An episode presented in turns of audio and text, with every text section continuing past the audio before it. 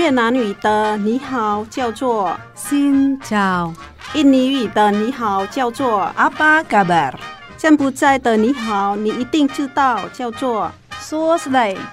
姐妹电台第一个用东南亚各国语言录制的跨文化节目来喽！想认识东南亚的风俗民情吗？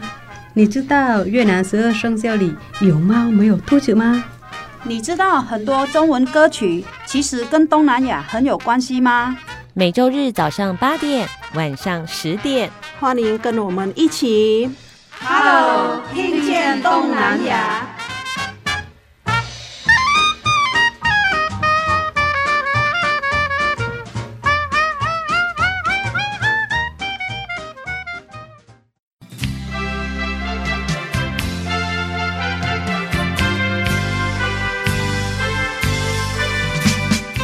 各位听众朋友，大家好，欢迎收听 Hello，听见东南亚，新找早高班，我是小魔女梁琼丹，我是傻美翠恒，早吉康，早安。好，常常呢在节目当中说到，语言就是一把钥匙。今天呢来了一位呢，他拥有很多把钥匙的朋友哇，嗯、他呢学会了越南语一点点。印尼语一点点，原住民语一点点，法语一点点，呃，全部的语。也一点点，还有韩语，坎萨哈米达好像也会一点点。啊，太厉害了。啊！来了一位越南语比小魔女还好的台湾人，他看得懂越南的字母，对，他能就是呃稍微听的，然后可以写出来的是已经很厉害了。哦，对，从听的然后能写就很厉害。好，这个是。曾经在节目当中跟大家分享过关于把东南亚带上餐桌的大享食欲协会的秘书长黄嘉玲。好，不过呢，在这一集当中呢，他要来告诉我们为什么每一种语言都可以累积一点点，太厉害了。好，我们来欢迎一下嘉玲。嘉玲，新早，新早，因为她也会一点点的印尼语嘛，对不对？萨拉玛。再来一点法语呢？啊，Bonjour，Comment ça va？哦，那再来哈塞哟。那再来一点点阿美族语。阿美族吗？啊，哎，这个突然考试我都忘记了，我要想想看呢。我可以讲马福定，那是什么？捕鱼。哦，不晓得为什么记得。对，呃，阿美语的捕鱼叫马福定啊，因为福定是鱼，马福定就是加一个前缀的动词，就变成捕鱼。嗯，为什么这么样的厉害呢？今天我们来好好的认识一下嘉玲了哈。好，如果有收听上一集的节目的话呢，会稍微认识一下我们嘉玲的背景，她是来自台湾成长的第二点五代的外省人，所以你们家小时候是讲呃华语的嘛，对不对？对，我们家是讲华。语，但是奶奶的那个口音是四川话，所以就是不太标准的这个普通话啊。我根据我的目测啦，哈，就是呃，家里应该是六年级生吧，对不对？呃呃、对不起，没关系，可以说可以说，对。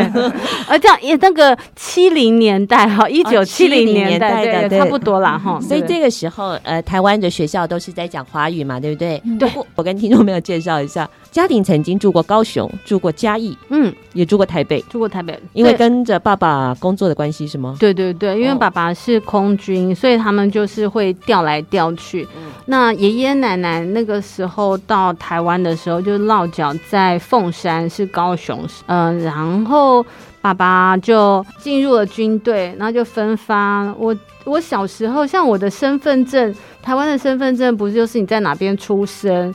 那前面的第一个字母嘛，那我的字母是 Q，Q 就是在嘉义出生的哦，因为爸爸那时候在嘉义空军基地工作，所以我们在嘉义出生，长大到一点点，可是。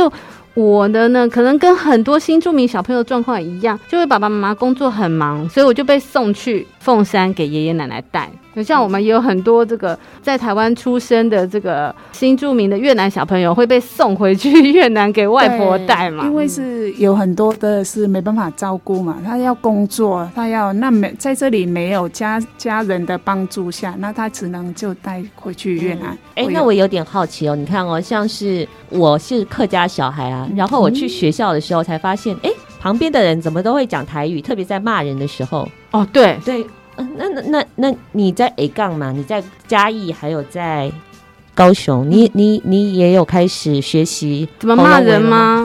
好多位没有哎、欸，我觉得那时候整个，譬如说我们在凤山或在嘉义，那个时候住在眷村，哦、眷村，所以只会骂，只会学那个外省骂人很难听的话。嗯、特别我奶奶四川话骂人也很可怕的，嗯、也没在没没没在扫那个。我跟你说，骂人的语言哈最好学了，最好学，然后记忆会最快。就是啊，那我们在这个节目可以学那个骂人的越南话吗？我们是还没有教到那里，要要上很多期才能有有机会上到，情绪还没有累积到那边。等等等一下可能会讲嘛，对不对？等一下，因为我们很喜欢讲说，我听你在放屁呀、啊。越南话也会这样讲吗？可能也会吧。台语不是都会讲吗？我听你在放屁。客家话也会讲嘛，就是说唐爷呕出力度啊，听你在唠赛了。对不对？所以搞不好等一下我们讲一讲呢，就越南语，听你在加加一点对越南语上去，哦、这样很很有味道哦。对，好，那我们来来来聊一下哦。这个其实呢，刚才我们嘉玲她是用一点点的印尼话来跟大家介绍嘛，对不对？先认识一下嘉玲，嘉玲是在美国读书，去学多元文化教育。哎，你在这之前是老师哎。啊，我对啊，我曾经当过嗯几年的老师，但是事实上我大学在台湾念的，我念的是政治学。呃，后来因为可能是因为在教会长大的关系，我从小就还蛮多这个跟弟弟妹妹相处的经验。你知道教会都会带活动啊什么的，而且呃后来我研究所的时候，虽然念的是宗教学，但是我去修了很多跟心理学有关系的课程。那刚好就要毕业了，然后事实上那时候在写那个。呃，硕士论文的时候，所以我就有教会的大哥哥被到花莲去教书，那他就问我，所以那你要不要到我们辅导室来工作？所以我虽然不是心理呃社工相关科系毕业的，大概是长得就很像一个可以当人家的垃圾桶或是日记本的样子。我那时候也是很清秀、很可爱的，也不会随便乱骂人的 大姐姐，所以就被叫去当老师了。进去的时候是在辅导室，就是这样这样的关系。所以以台北长大的孩子，我们那个年代事实上也不是很容易接触到原住民啊、多元文化。那时候也还没有这么多新住民进入台湾，成为台湾很重要的这个我们的生产的帮手，还有这个台湾很重要的支柱。但是现在回想起来啊，到我们现在因为有脸书了嘛，回想到我大学的呃学伴，我的同学，他事实上是台东来的普悠玛。卑南族，只是那个时候真的没有这样的意识，真的没有多元文化的意识，只是说哦，我们大概就是只有分这样，就是台北和台北以外的，然后觉得我们台北小孩就是有一种这种莫名其妙的这种高傲感吧。那经验是这样，所以直到我到花莲去教书的时候，有三分之一的学生都是呃原住民，有很多阿美族。我现在想到了阿美语的打招呼，可以补考吗？嗯，可以，可以，可以。谢谢老师，叫做爱好技术，爱好技术，就是你好吗？哦，你好吗？那我们要说什么？呃，爱好技术，哦，爱好技术哦。哎，所以你会学阿美语，其实是因为你到花莲工作的关系吗？其实不是，当然我有学啦。后来是因为我到美国去念多元文化教育。那要写博士论文的时候，就是用这个原住民族语言教学作为我研究的这个对象。坦白说，是有机，就是找一个借口可以常常回台湾。诶，假这个研究之名，所以我就包包款一款就回家去看爸爸妈妈和奶奶了。那个时候是这样。那所以我选选的这个呃学习的，就是研究的对象是台湾。那时候刚开始没有多久，在教这个乡土语言。那其中有一个部分就是有有教客家话，有教台语啊。那很重要的也是乡土语言，所以我就那个时候的政策就跟着一起在了解。另外一个研究是在美国做的，就是研究在美国的华人的华语学校，在美国出生的小朋友，那爸爸妈妈如果希望他们可以。嗯，保留这个华嗯中文的传统，那他们礼拜六的时候会去上这个嗯华文的学校。嗯，那他也有是中国开的，也有是台湾开的，也有是教会开的，也有广东话广东、呃、香港人开的。那我那时候就是去一个嗯比较是比较多是台湾人去上，所以他们还学 Bopomofo。所以是你的越南文是在美国学的。对，那印印尼语呢？印尼语的话也是在美国的时候学，是比较后期，因为那时候想说要去嗯，在讲印尼文的地方去要去做田野工作，所以就先也是一样啊，就。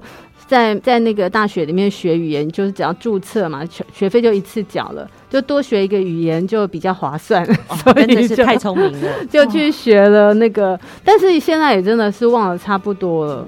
但是我觉得印尼文呢、啊，跟这个越南文比起来，印尼文比较好学呢，老师。怎么说呢？因为印尼文比较没有那个呃呃的音啊，这是调子的问题。对，我们是那个有六个声调，然后有一个声调是叠声的，叠声它就是往上往下，然后往上往下这样子，它就的形状就是上面会多了一个像那个一只虫在上面，那它的形状跟它的发音的方式一样的，所以呢，很多台湾人是无法发这个音。空调哪一点点？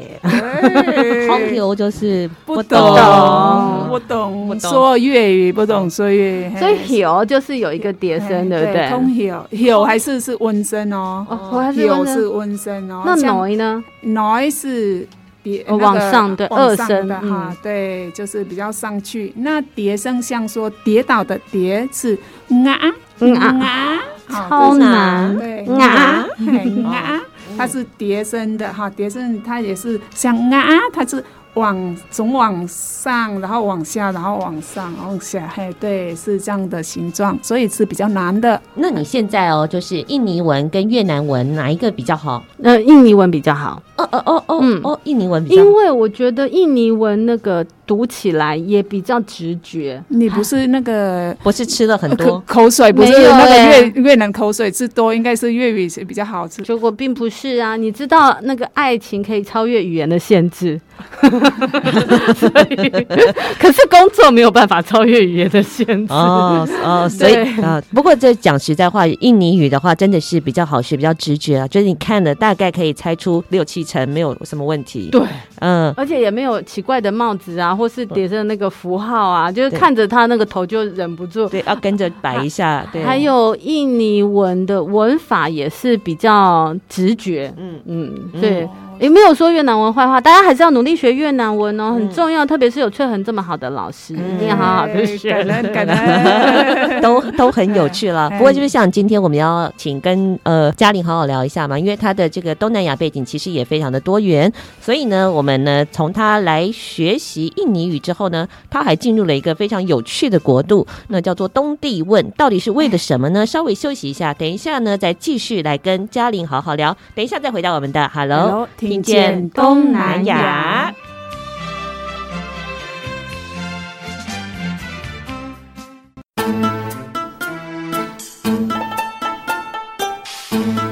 查某耐巧，无人敢介绍。姊妹电台 FM 一零五点七。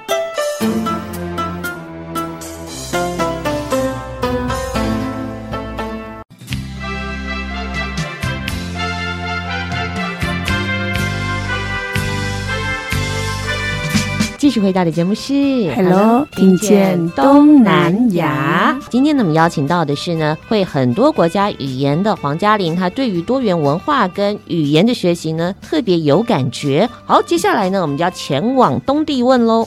今天的王嘉玲，她已经去过了东帝汶。那我想问一下，东帝汶是怎么样的国家？东帝汶要讲起来，它诶，应该是世界上第二年轻的国家，因为它在两千年还是两千零二年，他们那个时候才独立。它是从印尼独立的，在印尼，它曾经被呃殖民过好几十年。在被印尼殖民之前，它的另一个殖民国家就是在大航海时代非常厉害的葡萄牙。所以，葡萄牙在殖民的帝汶岛的时候，就把他们的语言呐、把他们的这个嗯宗教信仰，就是天主教带到这个国家来。后来，那个因为东帝汶的帝汶，大家叫东帝汶嘛，所以。所以就东帝汶和西帝汶这个岛国，它呢正好是位于澳洲和印尼的中间，所以后来嗯，二次世界大战之后，印尼就非常的想要把这个岛拿下来，但是东帝汶的这个人民就说我们不想要那个被印尼殖民啊。后来一番纠结之下，西帝汶被印尼拿下来了，东帝汶就一直反抗，最后还是反抗不行。就被拿下来。我们那个时候去这边，嗯，东帝汶的这个国家，因为它嗯独立了之后，主要的语言是一个叫做塔图姆的语言。呃，当然它有非常多，就像我们一样啦，就是它有非常多的南腔北调的方言，但是官方语言叫塔图姆。它是东帝汶当它的主要的这个首都的这个方言，加上葡萄牙文混合出来的一个语言，是它主要的官方语言。那当然不可能在美国学到，又没有人在教这个语言，就只好学它的前殖民的国家，就是印尼文。基本上大家都除了老先生很老很老老先生老太太之外，大部分人都还是可以用印尼文去沟通。因为是我在教语言的时候有东帝汶，所以呢，我就很好奇是。东帝汶到底是你为什么会想要去东帝汶的国家呢？哦，哎，那个时候也是因为有一个方案，嗯，是在那边做他的研究。他们有一些人类学家和考古学家到了东帝汶，我那我我们就以这个在美国的研究，想要更了解东南亚的情况，所以就有一笔小小的经费去支援。或者是换一个呃方法来讲啦，它就是一个大家在做研究的时候还没有注意到的国家，而且它那时候真的是诶、因为刚独立没有多久，所以前一个殖民国印尼啊，它在撤掉的时候，中文里面叫做坚壁清野，就是他把他原来能够他的建设，他通通把它拔走。连自来水电都没有，后来是透过联合国还有其他国家的支援，譬如说，嗯，在我住居住的就暂时在那边调查的一个城市，他们有一个东西叫做 Project Japan，就是日本的那个嗯方案是什么呢？日本人跑到那边去帮他们建简易的这个自来水、干净的水的一个设施，所以他们就直接把它称为 Project Japan，是一个这样的状况。嗯，还有譬如说电力，电力之所以会有电，是因为政府一定要拉电网啊，要有发电厂啊，那样那样的设施，在当时印尼撤出去的时候，也全部都把它拉走，所以他们也要重新来发电。那因为电网还有发电设施不够嘛，所以大部分的家户，如果他有的地方是根本就没有拉到电线，所以他们家最简单的这种最基本的照明都没有，嗯，那就要用电池啊，用蜡烛。那有拉到电线的地方呢，它一天大概也只有两三个小时，差不多都是做晚餐的那个时候有电可以供应。所以如果家里面比较好是有冰箱的话，那个冰箱可以开的时间就只有在有供电的时候，其他地方都要关，其他时候都要关起来，不然呢就没有没有没有冷气就要。所以都要好好的把冷气锁在冰箱里面，不要不然就是自己家要有发电机，大概是这样的状况。这都是还是算在比较，嗯，虽然不是首都，首都当然就是比较好一点，但是离首都并不远的地方的一个村落居住的环境是这样。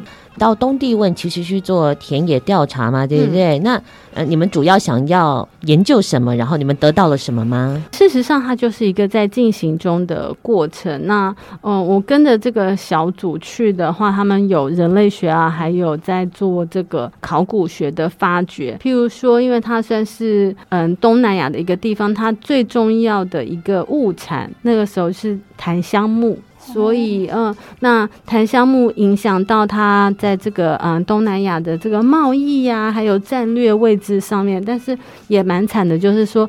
檀香木，它要挖掘的是挖掘它的，它整个檀香木都会有香味是没有错，可它最有香味的地方是它的这个根的部分。嗯、那你要取到最有香味的根的部分，要怎么办嘞？啊，就整株就拔起来，起对，所以后来也会造成他们当地的这个水土保持的问题。嗯、你整根挖起来之后，这个。就就空了嘛。嗯、那这个地方只要大雨下下来啊，那个地方就会水土流失，就会有土石流等等，所以也造成这样的问题。那人类学家也会去研究说，他们在语言上面的这个转换，原来呃有自己的语言，可是又被葡萄牙殖民讲葡萄牙语，又被印尼殖民讲印尼文。那还有宗教上面，葡萄牙是信天主教的。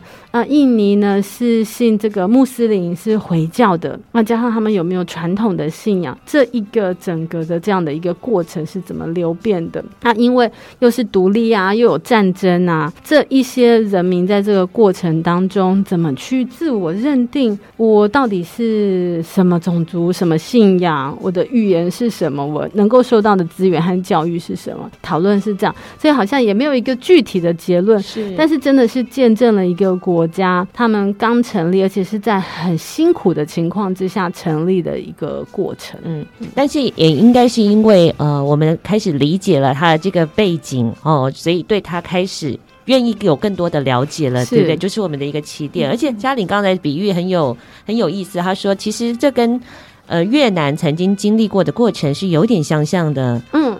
就是它分成东帝汶和西帝汶，是不是也很像我我粗浅了解的越南会变成北越和南越之间的还没有统一之前是南越跟北越的，对、嗯，后来才统一的。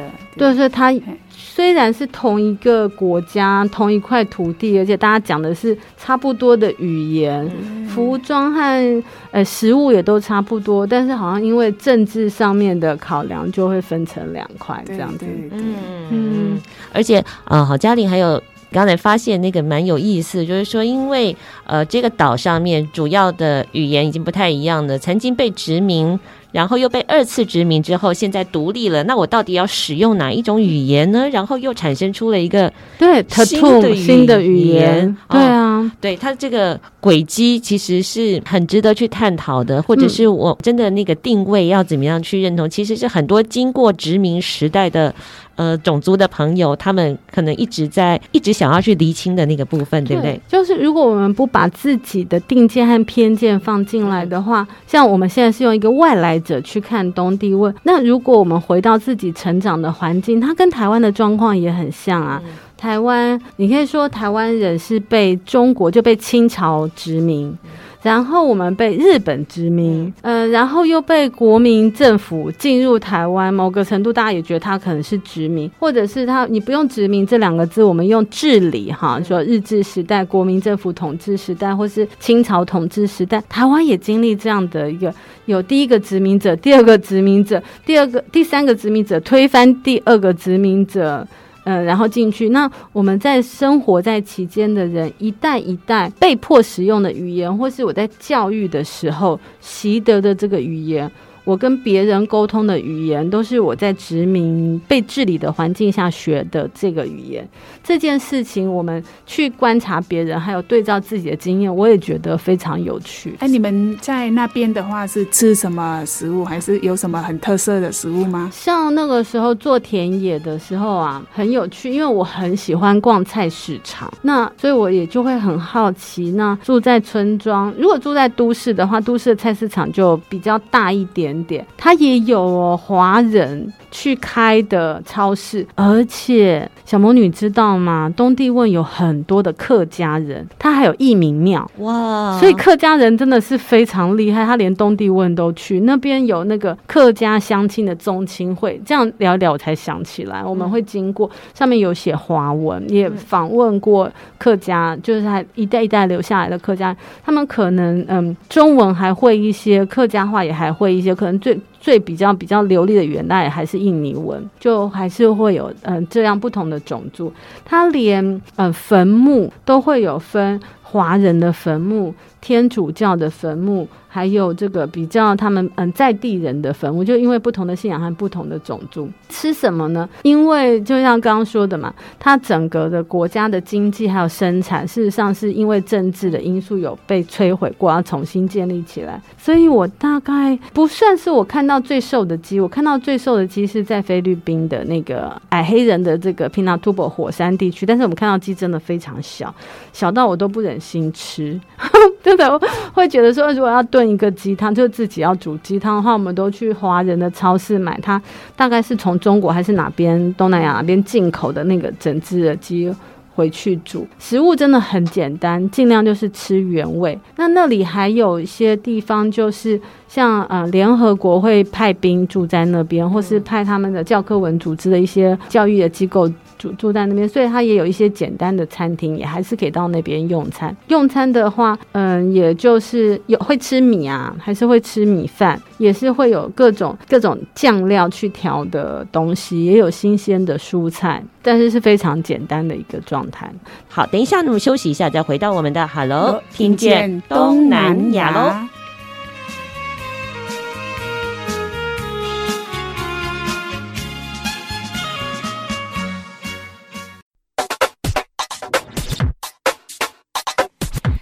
有你上喜欢的歌，这有上新的新闻，你上赞上嗨好朋友，今麦电台调频一零五点七。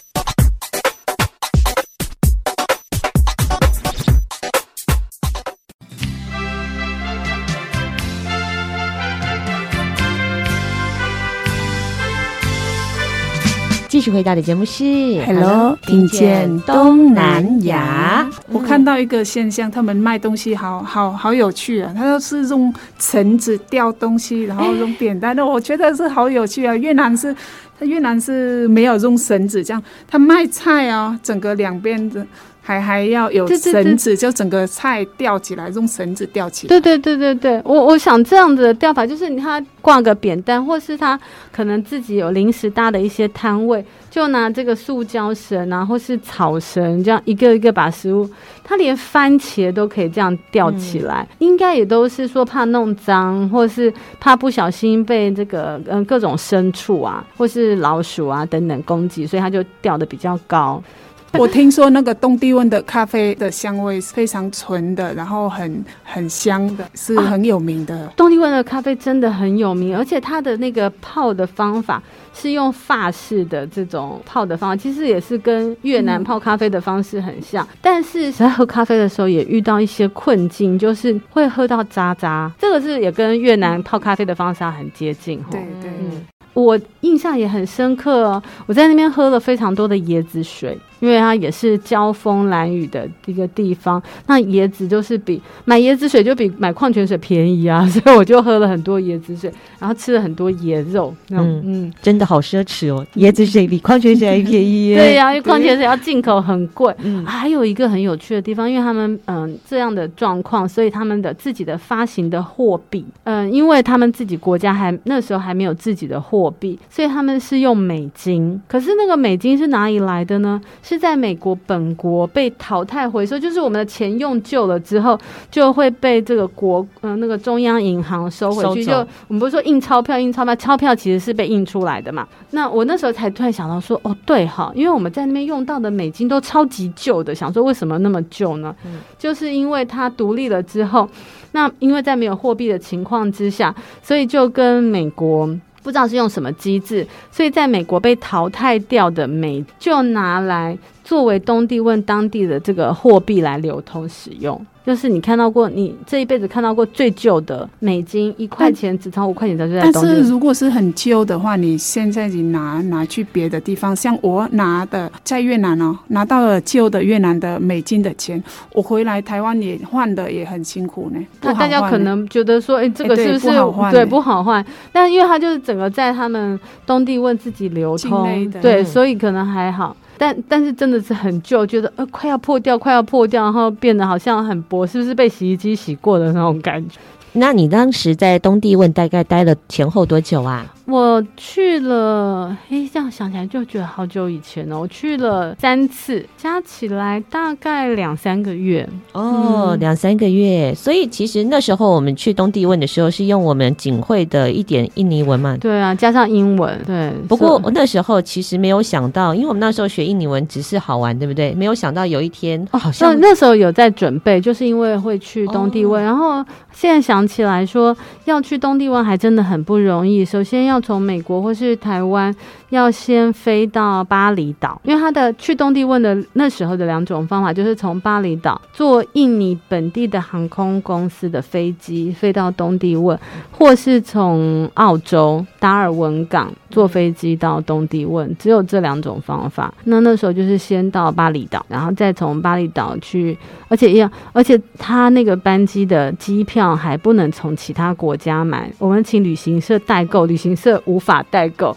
必须要到了巴厘岛之后，再去找当地的旅行社，或者直接去那航空公司买。这应该都是两千两千零三年、两千零四年的时候的事情。零三零四就是他独立没有一两年，没有多久的时候是。所以你可以想象，他内部还有一些不支持独立这件事情的一些势力。所以新选出来的总统，他的政权也不见得很稳定啊。嗯。所以这个时候，你那个时候也学了印尼文跟阿美族语了。阿美族语是后来才学的，是跟是我嗯做博士论文的时候，因为是去观察老师们怎么教阿美语，所以才跟着一起学。是那后来也是因为我们家小朋友出生进入了国小，我们为他们，我们学校有提供原住民语的这个课程，嗯，所以他没有学台语，也没有学客语，他就是学阿美语。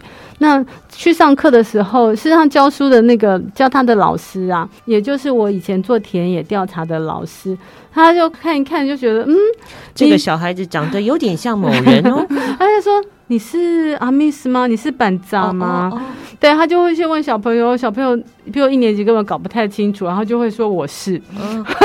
老师就会传讯息问我说：“哎、欸，这是你女儿，她为什么说自己是板扎？” 说不好意思，她是白浪啦。板板扎是什么？板扎就是阿美语里面的我们自己，oh. 他就自己称自己是阿美族，他们、oh. 就是是阿美族就对，对，因为所谓的阿美族是日本人给。的说给他们这群人叫他叫做阿密斯，嗯、但是如果阿美族自己称自己就叫做我们是班扎，对，嗯、但我们其实是白浪。白浪。就是拍狼，拍狼，拍狼，对，就是坏人。对，就我们每次都是跟人家开玩笑说，对原住民来说，对，然后就大家都要开玩笑说，我们这些汉人呐，就是是坏人，坏人，这是就是占领你的土地，对对对对。其实他们那时候讲的拍狼，应该是指闽南人，吼，因为是台语发音嘛，就是拍狼，对，所以就变成白浪，蛮有意思的。所以前前后后你学了这么蛮多。的语言的，就是哦，又学了印尼语，当然到了这个东帝汶，有了一个蛮特殊的经验了。因为毕竟台湾人会去东帝汶的，应该很少很少很少。我认识的刚好认识了一个姐妹，她是呃，因为长老教会在那边有他们的这个 mission，所以她有一个机会去那边传教就对了。对啊，对啊，支持当地教会的一些什么物资啊，或是教学等等。其他真的很少遇到。华人到那边，但是很有趣。我记得我某一次忘了是第二次去还是什么时候去的。那他在东帝汶的海关帮我们检查入境的是中国的女兵，嗯、因为有很多的中国的军队驻军，他们那是支持联合国的这个政策，所以在那边驻扎。嗯嗯，有蛮多华人的，嗯，中国人，中国，所以他们是来去东帝汶支援的。对，他们是中国人，他们是特别，可能是因为因为当时东帝汶自己也没有什么武装军队嘛，然后很多的这个要维安呐、啊，或者是要支持。他们在地的一些教育啊等等，就有很多各国的这个人进去。像呃美国，就应该是世界联合国或者美国有一个很重要的呃那个非营利组织叫 Peace Corps，呃和平组织，都是招募一些志愿者到相对比较辛苦的国家。我们也在那边有认识像 Peace Corps 的。呃，志愿者，嗯，对，他们就，譬如说，水干净的水，对于落后辛苦的国家是非常重要的。但是如果没有那个设施的话，大家怎么样会找到水呢？那个，我就印象很深刻，是那位志愿者，他就想说。我们就用东帝汶在地的粘土，把它烧成，因为东帝汶本来就有这个工艺，是烧粘土瓦罐的工艺，所以他就想我们烧制成一个瓦罐，然后让它可不可以滤水，嗯，就把水中的杂质过滤掉。因为我印象很深刻哦，是我嗯，我们认识东帝汶的妇女，就问他说：“你有几个小孩？”我们打电话，我们就聊天了，会说：“啊，那你几岁啊？”虽然这如果在西方就觉得这个问题很很不不礼貌，可是。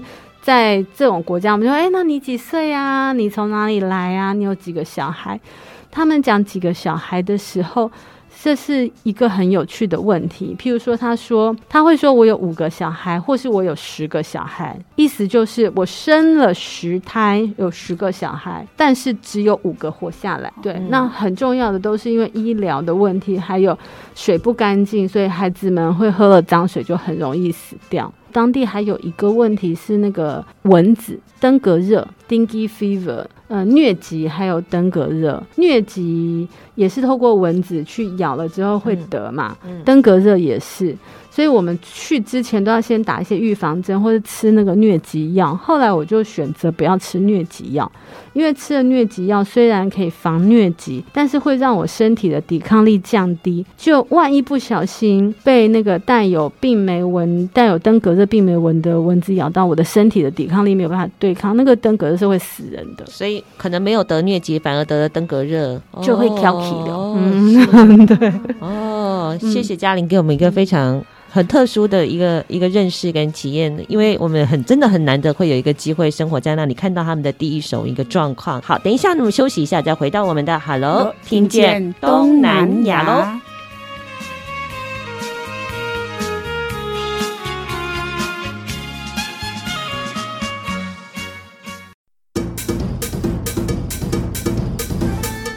寂寞电台有你上喜欢的歌，寂寞电台有上新的新闻。寂寞电台是你上赞上好的好朋友。寂寞电台调频一零五点七。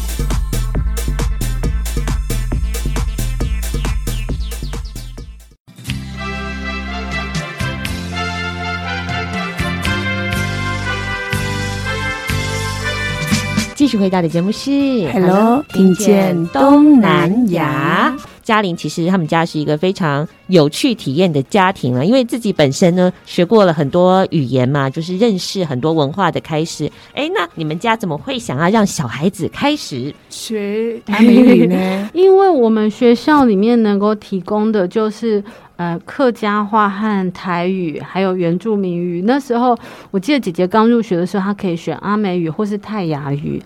加上我自己在做博士论文研究的时候，就是认识的都是阿美语的老师，我就想说台语哈。不要学马药，因为现在整个我们台湾不像我们小时候是那种不许讲台语啊，把台语污名化的环境，小朋友自然而然就学会了。那、客家话呢？我们家也没有这个环境，所以学了也不会。嗯，但是如果是阿美语的话，让孩子们从小学，他可以学会那个听力。其实我那时候最希望的是他们可以学印尼文或是越南文，可是我们学校就没有开啊。印尼文也很重要，很重要吧？你看那个去，我听说哈，去那个东帝汶的哈。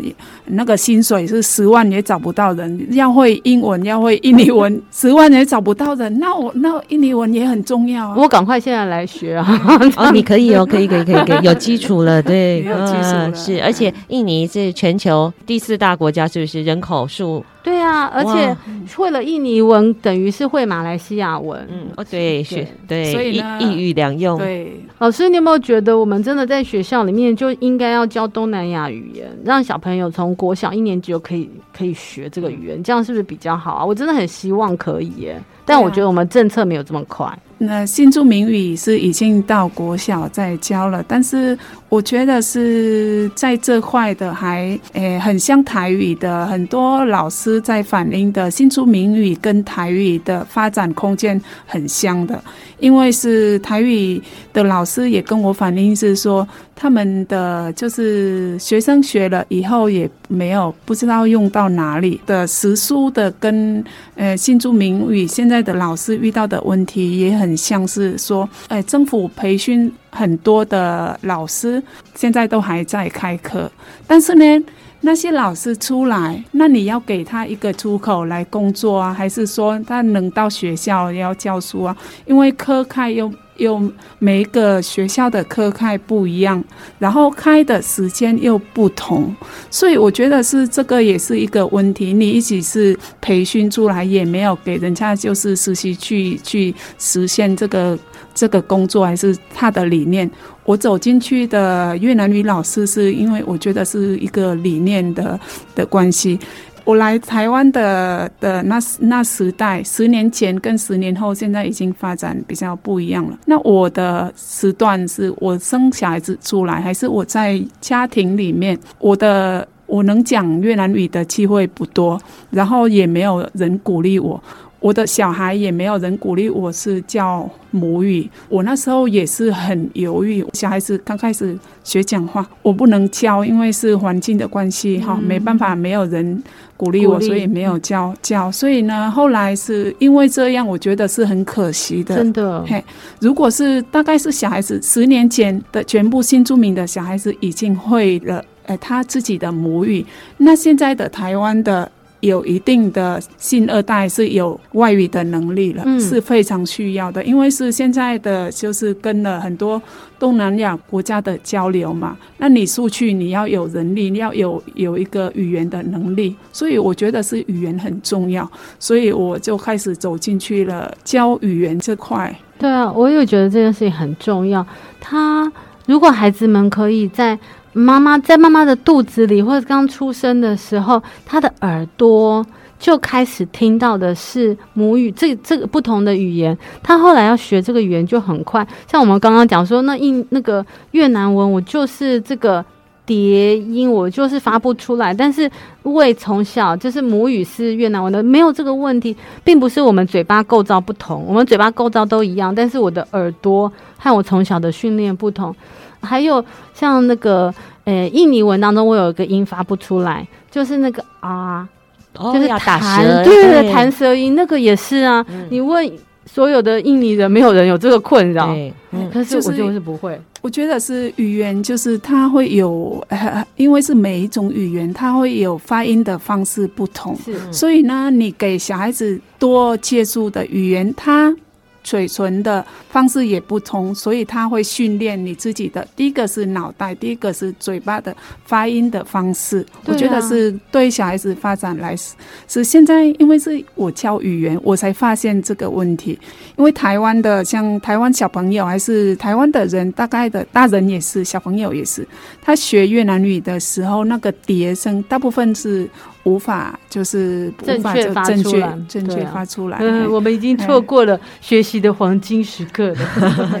但是我我觉得蛮有有趣的，就是说，哎，家里他注意到了这一件事情，所以他让小朋友去学阿美语，创造那个语感的环境，嗯、那个就变得非常重要。就好像是呃，翠恒老师，你家如果早期的话，就可以用越南语来聊天的时候，他们对于越南语的那个调子可以掌握，就算他不懂，他是一个文盲，他是跟我一样是一个越南字的文盲，但但是他绝对会说哦。前一阵子，比如说像我是客家人，呃，我就看那个有一部电视剧啊，叫做《茶经》啊，哦，那很好看的时代剧。台湾曾经有个非常蓬勃的茶叶时代啊，里面有几个主角，他们其实完全不是客家人，不会讲客家话，zero 零，硬学出来的。哎，金钟影帝薛仕凌啊。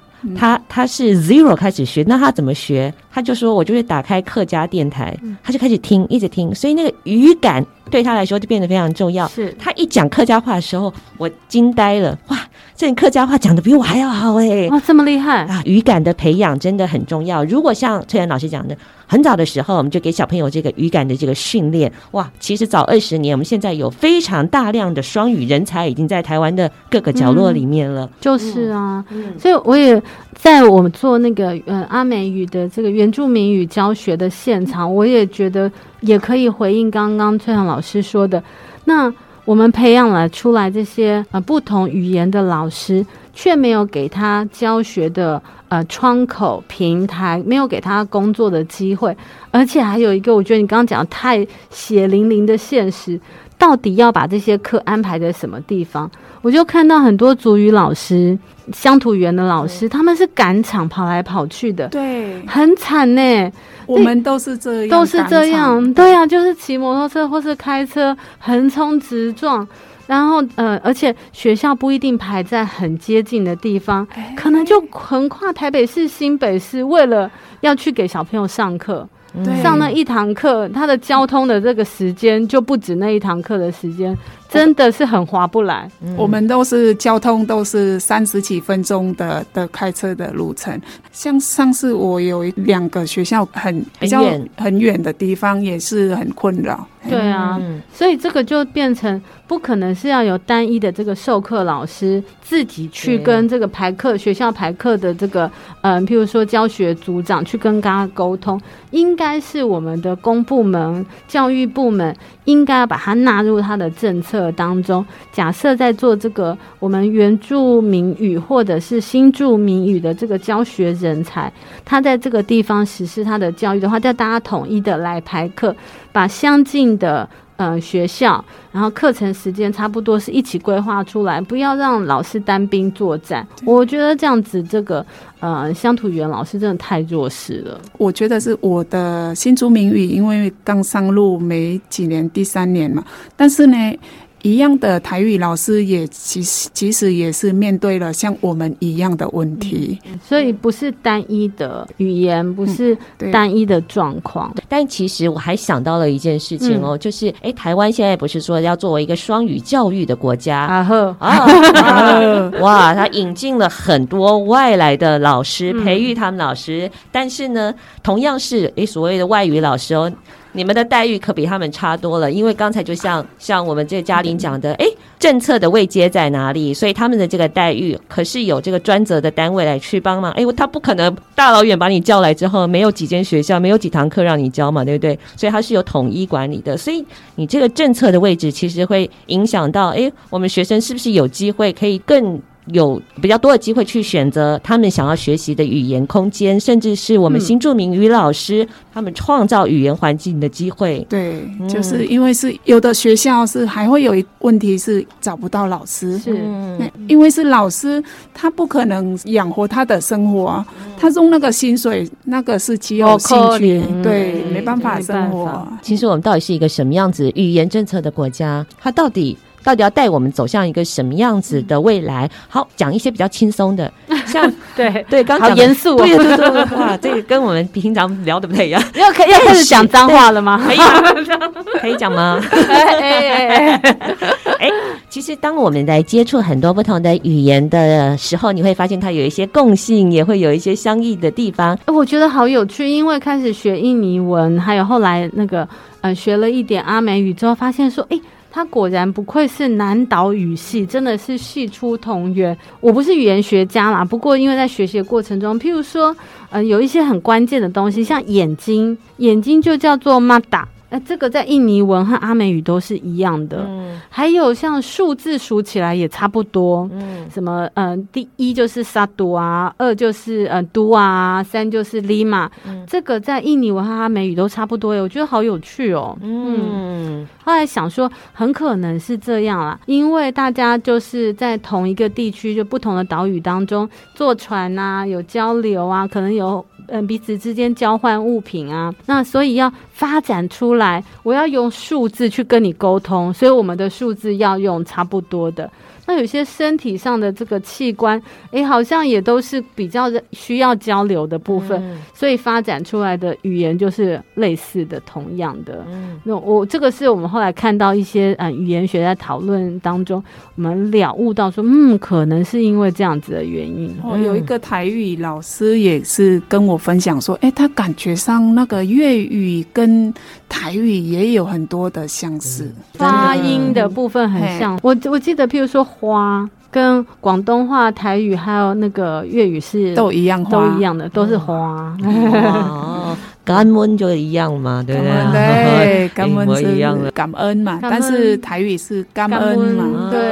那这样讲起来，韩文也很像哦。韩文叫做“감사哈密达”，这样讲起来就是感谢哈米达。说不定大家在表达这样子的这个东西的时候，也是可能都。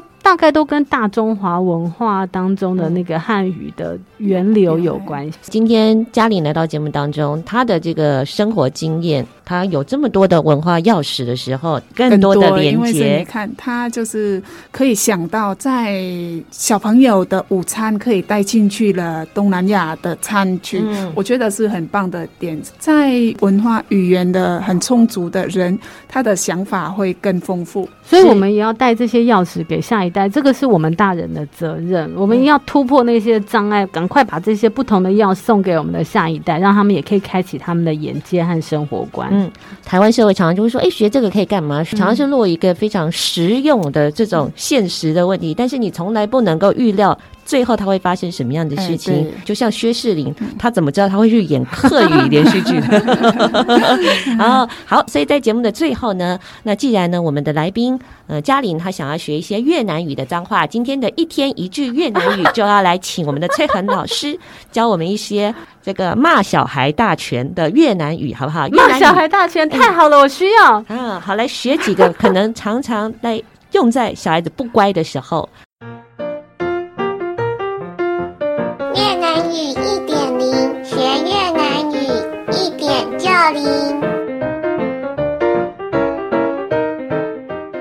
西根娜之类的，老师看起来非常为难呢。你平常都这样玩他吗？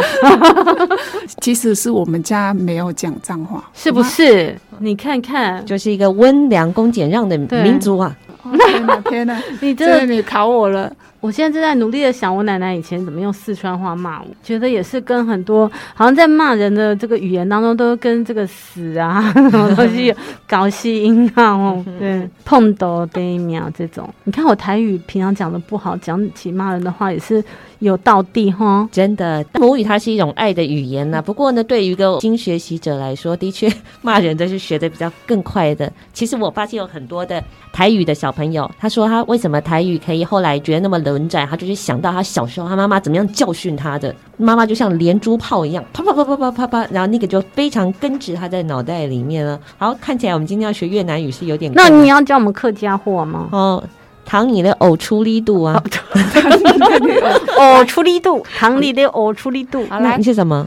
就是听你在拉肚子嘛。我我有学过一句客家话叫呕力肚。对，就是拉肚子，对不对？对，嗯、觉得这句话真的很妙，因为台语是说听你在放屁而已。那我们客家人就是技高一筹，不只是放屁，他还拉肚子，肚子而且是拉臭的肚子。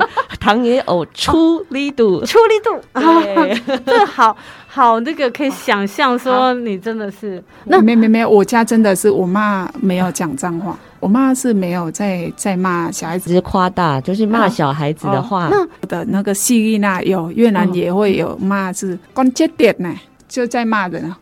讲这点，哎，讲这点呢，讲这点呢，不错，听起来也都好温柔哦，没有被骂的感觉呢。哦，好了，其实学这个就是有一天有机会到越南的时候被人家骂了，你可以意识到 你被骂了啊，这样就好了。这小孩叫做。